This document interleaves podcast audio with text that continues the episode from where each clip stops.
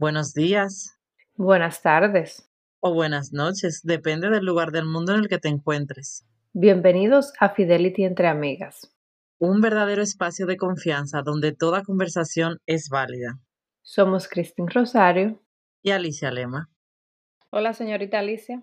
Hola, Cristín, ¿cómo se siente? Yo estoy bien, entonces eh, voy a entrar de una vez en materia, porque esto es algo que tú vienes hablando de eso ya en varios episodios y siempre dices, tenemos que hacer un episodio sobre eso. ¿Y de qué se trata? Me encanta, me encanta que lo diga de esta manera. Mira, yo te voy a decir, eh, señores, vamos a hablar de ciertos hábitos, porque es un tema que lo veníamos aplazando, porque Esmeira y yo, a pesar de que tenemos muchos hábitos, creemos que no son suficientes y que los que tenemos como que no los tenemos bien arraigados. O sea, sabemos que la gente efectiva, de éxito, tiene buenos hábitos. Entonces nosotras como que nos sentimos a veces como si ese, es- ese síndrome del impostor que nos dice, no, tú todavía no lo haces del todo. Y yo creo que por eso lo, lo aplazábamos, pero yo me he dado cuenta que nosotras tenemos bastante hábitos y que intentamos, sí, eh, implementar. Es que es, mira, me mira como diciendo, pero realmente sí, porque una de las cosas que hemos hablado muchísimas veces, que no es del hábito que vamos a hablar, pero de la constancia, por ejemplo. Nosotras tenemos una constancia increíble. Tú sabes lo que hay gente que le cuesta muchísimo tener eh, constancia. Pues sí. Y como no nos vamos a enfocar en la constancia, yo quiero resaltar que estos siete hábitos que la gente altamente efectiva tiene eh, son resaltados en un libro muy tradicional, un libro que, como dice Alicia, eh, fue escrito en el año, a ver, dime, 1989 creo que fue. y anda por ahí sumamente cerca de nuestra edad. Así que así de viejas somos nosotras. Pero eh, es un libro que, que sigue siendo actual aún y con la edad. O sea, ¿qué te digo con esto? Que aunque los tiempos cambien, las sociedades estén evolucionando a nuevas cosas, los conceptos que te ayudan a salir adelante, a ser exitoso, a, a lograr ciertas cosas, no cambian. Tú solamente lo adaptas. Entonces yo quiero resaltar un poco que son siete hábitos específicamente de los que habla el libro, pero nosotras nos vamos a enfocar solo en algunos el día de hoy. Mira, ya que tú dices eso, eh, es que me llegó a la mente. Tú sabes que muchas veces yo busco libros cuando voy a leer. Obviamente como los clásicos, los que todo el mundo lee, los que hay que leer antes de morirse, esos libros que, que te ayudan muchísimo. Y cuando tú decías eso, me, me estaba recordando de un libro muy bueno también que se llama El arte de la guerra, que es un libro súper conocido también que, y yo lo leí fue porque, porque había como que leerlo, pero no me enganchaba mucho. Y, y me recuerda eso, que son libros escritos hace años muchísimos años y realmente siguen teniendo valor el día de hoy. Y cuando eso pasa, esos libros son importantes leerlos porque son estrategias que verdaderamente se han usado a lo largo de los años e independientemente de las redes y, y, y la, el avance que haya hoy siguen teniendo muchísimo valor. Pues sí, a mí me ha pasado eso. Lo que pasa es que no es que el libro deje de ser eh, efectivo o interesante en el momento que lo estás leyendo. Lo que yo he comprendido por mi experiencia personal es que lo estás leyendo en el momento equivocado de tu vida o tú no estás lista para el mensaje, porque me ha pasado con libros que leo en un momento de mi vida y me hacen nada a sí mismo, como que no me engancha, no me encuentro, pero por la razón que sea, me encuentro leyendo el libro de nuevo en otro momento de mi vida y cae como anillo al dedo. Es como si me vinieron a tocar la puerta y me dijeron, mira, esto es para ti. Oye, mira, yo no quiero cambiar este porque estamos tornando la conversación como hasta diferente y no quiero dejar de perder el tiempo, pero fíjate, nuestras conversaciones son tan increíbles que tú y yo nunca habíamos hablado de esto. Y a mí me pasa exactamente con los libros. Yo lo, lo aprendí precisamente en un libro que yo tenía por costumbre, había, tuve una época como que yo empezaba a leer libros y a veces no me gustaban, los dejaba. Me gustaba y lo dejaba. ¿Y qué me sucedió? Que yo dije en otra, dije, no puede ser. A partir de ahora me los leo, aunque no me gusten y los termino, porque no me gusta estar dejando cosas a medias. Pero luego me di cuenta, precisamente un escritor decía, que no, que no hay que esclavizarse tampoco al libro. Si hay un libro que a ti no te gusta, que en ese momento no te está haciendo clic, déjalo y vete por otro porque tu tiempo es muy valioso. Y a mí eso me pasa exactamente. A veces uno cree que uno siempre es la misma persona, pero no es así. Uno va evolucionando con los años, vamos cambiando. Y hay libros que hace 10 años me venían genial, o hace un año, seis meses, y ahora no. Entonces eso es lo que pasa muchas veces con los libros. Y me pasa tal cual como dijiste tú. Pues sí, tienes razón al 100%. Pero volviendo al tema, cambiando de tema y volviendo al mismo, este libro es, se llama Los siete hábitos de la gente altamente efectiva en caso de que no lo hayamos mencionado el nombre exacto. Y esos siete hábitos yo los voy a leer rapidito porque solo nos vamos a enfocar en tres. El primer hábito es ser proactivo. Segundo hábito, empezar con un fin en mente. Tercer hábito, establecer primero lo primero. Cuarto hábito, pensar en ganar, ganar. Quinto hábito, procure primero comprender y después ser comprendido. Sexto hábito, la sinergia. O en buen inglés español diría yo sinergia, pero Alicia me lo corrige. Bueno, como sea. Usted me entendió, pero no me comprendió. Séptimo hábito, afile la sierra. Alicia, ¿en cuál nos vamos a enfocar el día de hoy?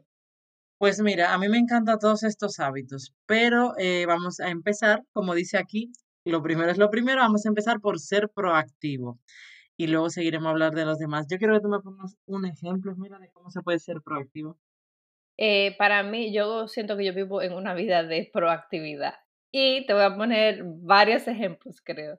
Es como cuando te dicen, tienes una discusión con tu pareja que te dice, tú estás pensando cosas que no son. Porque ya tu mente va por un carril súper largo, porque, ok, no me ayudaste con esto, esto quiere decir esto, esto, esto y esto. Ya tu mente se está tratando de ser bueno. Proactivo es cuando tú tomas acciones de algo que tú ves venir antes de que pase para tú no reaccionar a eso. Por ejemplo, siempre le digo a mis hijos, si ven a algo, un vaso que está en la orilla de algo, no esperes a que se caiga el vaso quítalo antes de que se caiga. Eso es ser proactivo. Me encanta. Eso es el mejor ejemplo, como la vida misma, que más fácil de ahí de entender lo imposible. Y, y yo diría también, me, vámonos a la parte, por ejemplo, de emprender, de, de Mira, por ejemplo, el tema de, de, muchas veces de cambiar de trabajo, ya ni siquiera de emprender. Vamos a hablar de toda esa gente que a lo mejor no le gusta emprender, pero se pasan toda la vida en un trabajo eh, muchas veces tú ves que la empresa eh, la compró otra empresa o la empresa está como media quiebra, la, la cosa está difícil. Señores, no esperen que a usted lo echen de su trabajo ponte a buscar trabajo. Ponte, no esperes la situación. Mucha gente es así totalmente que dice, bueno, ya veremos lo que pasa y si me echan, pues ya veré lo que hago con mi vida. Pues no, busca, además esto te sirve a ti para removerte un poquito, para decir, déjame ponerme las pilas y a lo mejor formarte en alguna cosa que te faltaba un poco, todo eso, y sé proactivo. ¿Y por qué es importante ser proactivo? Pues precisamente por lo que tú dijiste, porque si el vaso se va a caer y se va a romper, ¿para qué esperar a que el vaso se caiga y se rompa? Vamos a evitar esa, esa pérdida o esa mala situación antes de que pase. Muchas veces el ser proactivo, yo creo que las grandes mentes del mundo son proactivas porque siempre están pensando eh, qué hacer para evitar un problema que todavía no ha pasado. Y tú dirás, sí, pero tú estás entonces llamando que ese problema va a pasar. No, Tú no estás llamando, tú estás tratando de evitar que ese problema pase. Y probablemente se dé porque ya ese problema viene de camino, no porque tú lo vas a, lo estás causando, sino porque como tú dices ahí, el vaso está en el borde. En el, en el momento que alguien pase, alguien se mueve, ese vaso se va a caer. Si tú lo mueves, vas a evitar que ese vaso se caiga. Exactamente. Y me encanta cómo tú lo pones. Incluso, solamente quiero agregar que la importancia más grande es, como tú dices, no es ni siquiera evitar que pase el problema. Es estar listo para que cuando pase, tú sepas cómo reaccionar, cómo solucionarlo, cómo manejarte, para que no estés de sorpresa. También yo creo que eso eh, se va en una parte, porque estamos hablando de un hábito. Quiere decir que esto es algo que tenemos que, que practicar porque los hábitos es algo que se practica diariamente o cada cierto tiempo. Entonces, ser, ser proactivo significa tener una mente, yo diría siempre como un paso adelante. Es como, como decir, eh, mi mente siempre está pensando en lo que puedo evitar que pase. en aquellas cosas que pueden, y muchas veces, señores, somos proactivos constantemente. Es decir, eh, hoy pronosticaron lluvia, vamos a llevarnos el paraguas para no mojarnos. Estamos siendo proactivos. No esperas a salir a la calle como todavía no está lloviendo, hasta que no llueva no voy a buscar un paraguas por ahí. Eh, las mujeres, las mujeres tenemos la costumbre de que estamos cenando y estamos pensando en qué vamos a cocinar mañana. Eh, eso no lo entiende mucha gente, pero es algo que está en el chip ahí. Entonces tú estás pensando, ¿qué voy a cocinar mañana? Pues ¿para qué? Para cuando te levantes, tienes que sacar una carne del congelador, un pescado, tú dices, déjame ir preparando. Estás siendo proactivo. Tú estás preparando eh, también el terreno, no solo para evitar problemas, sino para, para hacerte la vida más fácil. Exactamente. Y para como concluir en este tema de la, de la proactividad, eh, recuerde que todo en exceso hace daño. Con esto digo todo lo contrario de ser proactivo. Tampoco te vas a volver loca planificando todo con anterioridad porque eh, si no, no voy a saber cómo reaccionar. No, no, no. Todo siempre en balance. Es muy importante tener un balance saludable en todas las cosas que hacemos, incluyendo en esos hábitos. Sí, mira, eh, me, me, me gusta mucho que aclares ese punto porque yo me he dado cuenta que al final es, mira, fíjate, nuestros, a veces, eh, costumbres que tenemos o nuestros como se diría, esos, esos trastornos a veces de, de maniáticas, eh, realmente nosotras intentamos tener un equilibrio en todo y nos guste. Y al final nos damos cuenta que lo hermoso de la vida y de todo esto es el balance. Justamente hoy escuchaba una persona decir que lo que siempre nosotros decimos, señores, que el proceso es lo que te tiene que permitir disfrutar de ese fin. O sea, si tú quieres ser una persona a lo mejor tan estricta, tan organizada, tan todo tan perfeccionado, que al final tú ni siquiera disfrutas, eso que tú estás haciendo tampoco es plan, señores.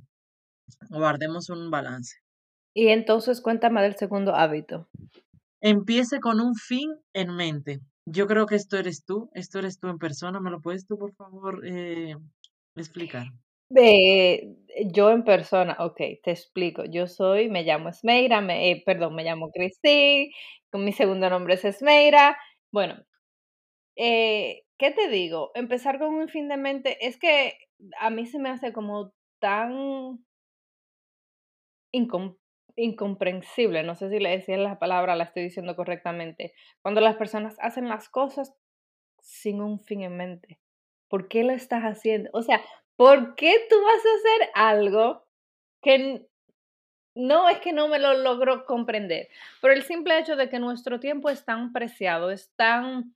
Es más, hasta una algo que yo veo en la televisión, Alicia, lo tengo con un fin en mente. Y tú dirás, pero qué exagerada. Claro, eso no tiene nada que ver con exageramiento.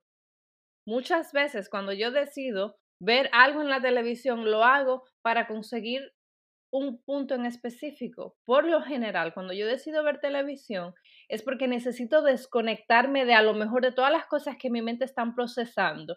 Y cuando estoy viendo televisión en algo que me gusta, que me, que me engancho, pues estoy desconectándome. No estoy viendo televisión simplemente porque decidí ponerme de vaga a ver televisión tienes que siempre tener claro qué es lo que quieres conseguir de cada acción que estás haciendo. Si no, verdaderamente te voy a ser súper, súper franca, estás perdiendo tu tiempo. Señores, ahí se dieron cuenta que ella, esto es ella en persona. Mira, esto me llega a mí a la mente. sí, ríete, tú ríete. Porque Esmeira, nosotros, por ejemplo, a veces yo le digo, mira, necesito que hagamos esto, esto, esto, esto. Eh, y quiero que sea de tal manera, pero no tengo las cosas claras, mi mente está un poco enredada, no sé. Ella misma no lo entiende, no lo comprende. Pero ella me dice, ok, tú tranquila, nosotros lo vamos a hacer, ¿cómo lo vamos a hacer? Pero, ¿qué tú quieres que hagamos con esto? ¿Para qué tú lo quieres que lo hagamos? O sea, eso es como, como el mayor ejemplo de eso. Y eso es lo que nosotros queremos decirte a ti. Tener algo en mente, un fin.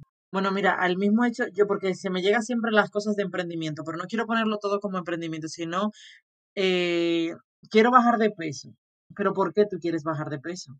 Porque muchas veces la gente va con la tendencia, no, que me tengo que quitar unos kilitos de más, que la operación bikini y todo eso. Señores, ¿cuál es el fin de verdad de eso? Que debe de ser la salud, lo prioritario, estar en salud, estar en forma, estar bien con nosotros mismos y amarnos como somos. Entonces, ese debe de ser el fin. Y tiene que tener un fin, porque si tú no tienes un fin de ello, tú lo vas a desistir. Y lo vas a dejar en el camino te vas a cansar y al final lo vas a dejar como con cada cosa que tú empieces en tu vida que no tenga un fin. No digas, hasta aquí es donde yo quiero llegar. Exacto. Y mira, eh, tú dices que no quieres abarcarlo todo en el emprendimiento, pero a mí sí se me hace eh, súper fácil abarcarlo en el emprendimiento. ¿Por qué? Porque he visto tantas personas, justo hoy veía un, un post de una persona que, que me gusta mucho, es un influencer, un influencer en los negocios y ella decía que ¿Por qué las personas terminan siendo multifacéticas en los negocios? Muchas veces porque ven que fulana está haciendo esto, pues yo tengo que estar haciendo aquello, eh, están utilizando este, esta cosa que está trending, yo tengo que hacerlo, aquello que está trending, yo tengo que hacerlo y esto y esto y esto, pero no lo estás haciendo por la razón correcta, lo estás haciendo porque ves a los demás haciéndolo, ves que a ellos les funcionan y tú entiendes pues que a ti te toca hacerlo. Ese es el peor error. Ese es el error más grande que puedes cometer específicamente en tu negocio, porque a lo mejor en tu vida cotidiana no te afecte tanto coger una hora de tu día y ponerte a ver televisión. A la larga sí, porque estás perdiendo tu tiempo, pero en tu vida cotidiana no. Pero en tu negocio no tienes que darte la oportunidad de perder recursos económicamente simplemente porque tú quieres hacer lo que está haciendo la otra persona. Y tú dirás, pero qué exagerada. Pues sí, tengo que ser exagerada porque cada cosa fallida en nuestro negocio al final del día nos cuesta. No, y mira, eh, tú lo estás diciendo de esa manera, pero también en la vida cotidiana eso es eh, hasta peor, déjame decirte, porque tú sabes una cosa que hacemos la mayoría del ser humano, un tema que nosotros lo hablamos aquí, que es competir unos con otros. Y a veces, mira, el otro día yo venía manejando y venía pensando, Increíble cómo a veces compramos un vehículo por, porque le gusta a la mayoría de la gente o porque es lo que está bien para la gente, pero señores, ¿qué es lo que te acomoda a ti? ¿Cómo te sientes tú en un vehículo? ¿Qué te hace sentir bien a ti de un vehículo? ¿Qué cosas te gustan a ti, por ejemplo, de un vehículo? ¿Y por qué lo digo con la vida cotidiana? Porque en la vida diaria, al final muchas veces estamos compitiendo y hacemos cosas porque los demás lo hacen. Y lo hablamos en este tema precisamente con el tema de los niños. Y a mí esto me llega muchísimo porque yo me acuerdo que yo recién dada a luz, eh, todo me, todo era como lo que todo el mundo me decía. Tenía que hacer lo que todo el mundo me decía y lo que todo el mundo hacía. Y eso es terrible porque al final tú dices, pero a ver, yo quiero hacer lo que hace todo el mundo o quiero hacer las cosas un poco a mi manera, como yo me siento a gusto y como yo disfruto mi proceso. Entonces, en la vida también tenemos que tener cuidado con eso y hacerlo con ese fin que tú sepas que es por ti, porque tú lo quieres hacer y como tú lo quieres hacer. Exactamente. Y cuéntame del tercer hábito. La verdad es que estos hábitos debemos de hablarlo uno por uno en, en varios episodios porque están súper chulos y, y se nos quedan hasta corto el tiempo.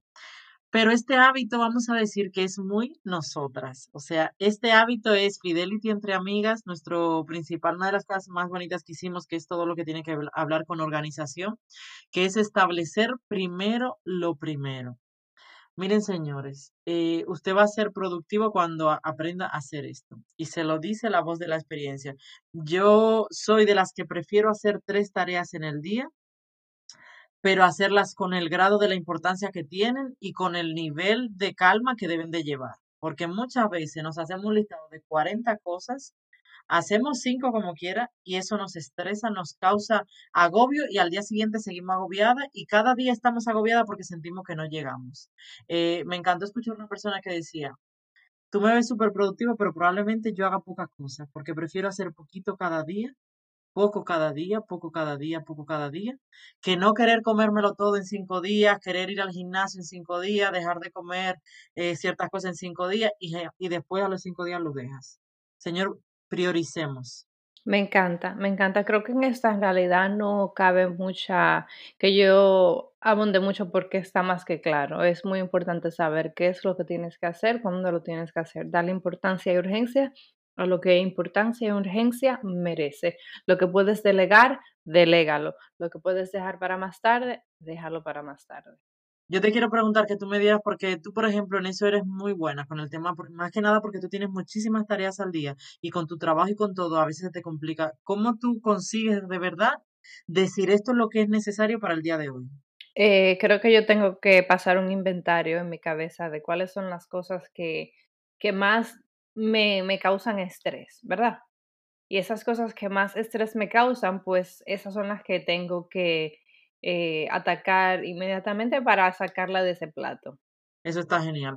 Eh, y lo que más recomiendo, porque verdaderamente nosotras eso hacemos así, en vez de dejarlo para última hora como lo suele hacer la gente, lo hacemos lo primero, nos quitamos de ello y ya luego eh, como que vamos más liviano el día.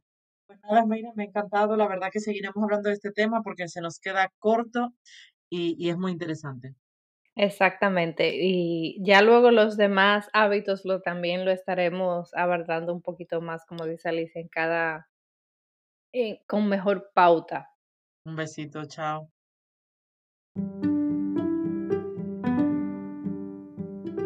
Gracias por dedicarnos este tiempo. Si te ha gustado, no olvides de encender las notificaciones, compartirlo y seguirnos en Instagram en fidelity.entreamigas. Con mucho cariño, hasta la próxima.